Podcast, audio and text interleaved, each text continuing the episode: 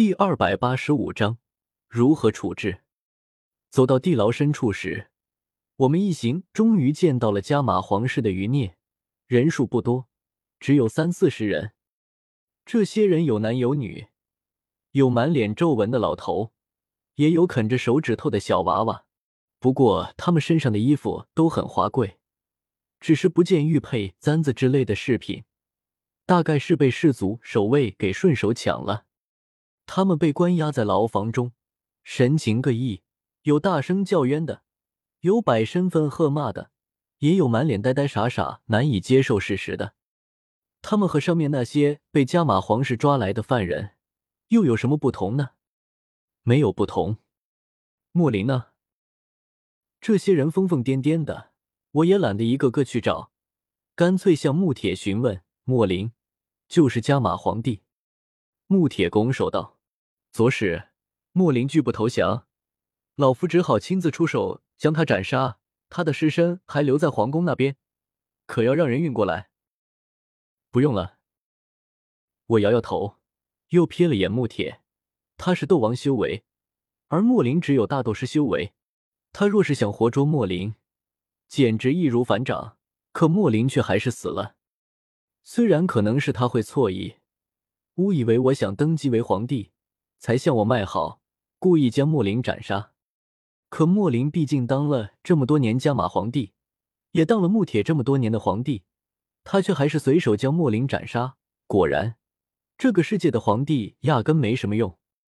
我一边在心中给穆铁打了个弑君者的记号，一边没有深究此事，又问道：“妖夜呢？”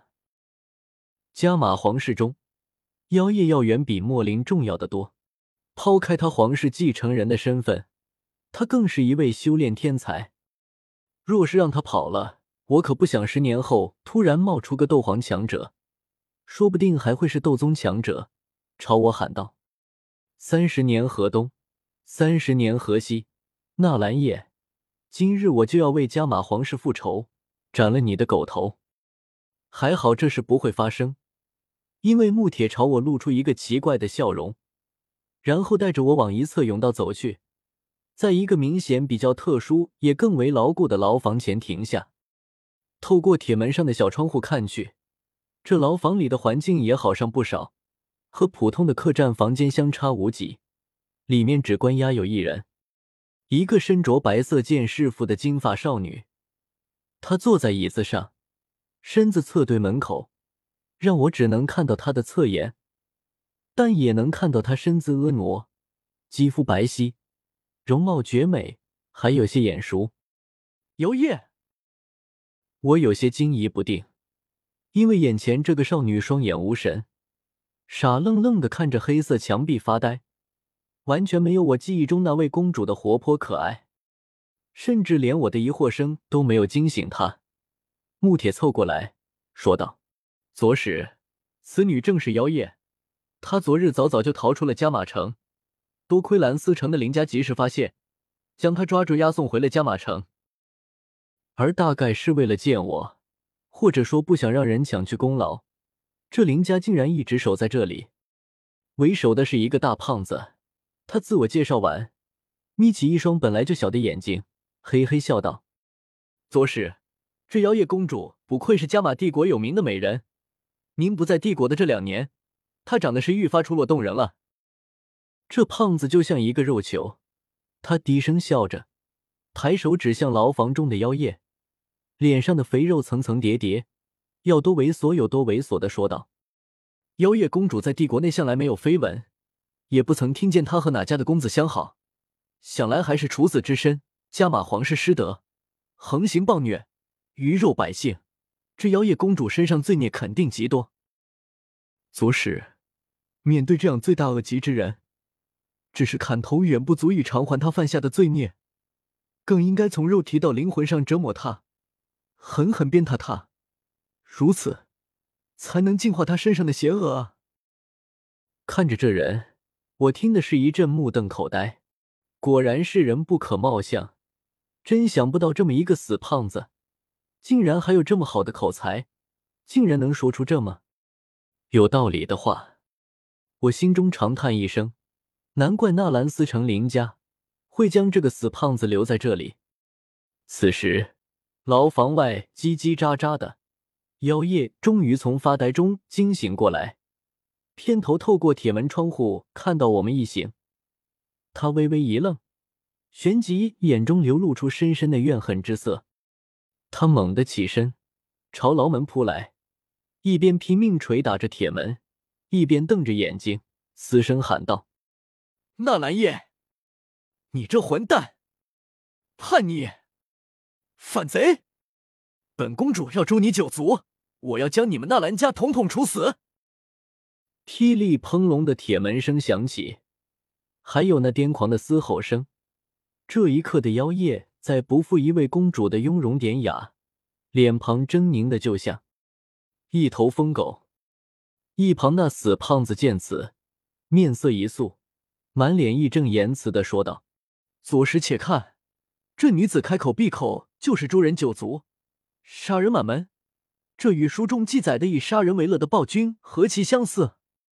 这难道不是暴君在世吗？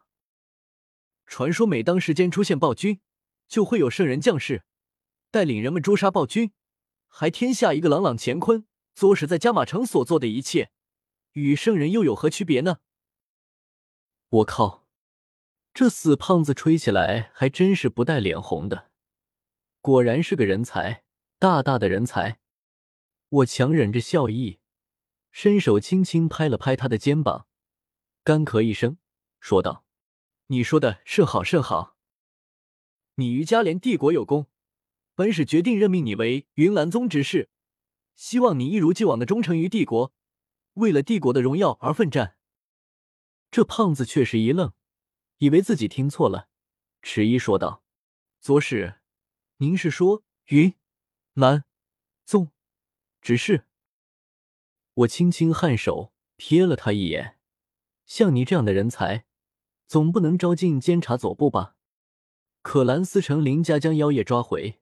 确实有功，不能不赏，那也就只好死道友不死贫道，安排去云岚宗了。我当即写了张命令，又盖下大印，递给他后，挥手说道：“拿去找云云前辈吧，他会为你安排的。”这胖子还没回过神来，一脸茫然的离开了此处，自己就这么成了云岚宗的执事，那可是云岚宗啊！对呀，那只是云岚宗。现如今，云岚宗彻底输给了监察左部，不再是那个屹立于帝国巅峰的宗门。他该去监察左部的。这胖子猛地回头向后看去，满脸懊恼之色，不明白自己怎么就被打发去了云岚宗。你打算对他怎么样？我身后突然响起小医仙的声音，我回头看去，只见他面无表情，看着我，眼中看不出什么情绪。我一阵干笑，示意了下自己的灵魂体，回道：“小医仙，我现在还是灵魂体，我能做什么啊？你以后会有肉身的，那也是以后啊。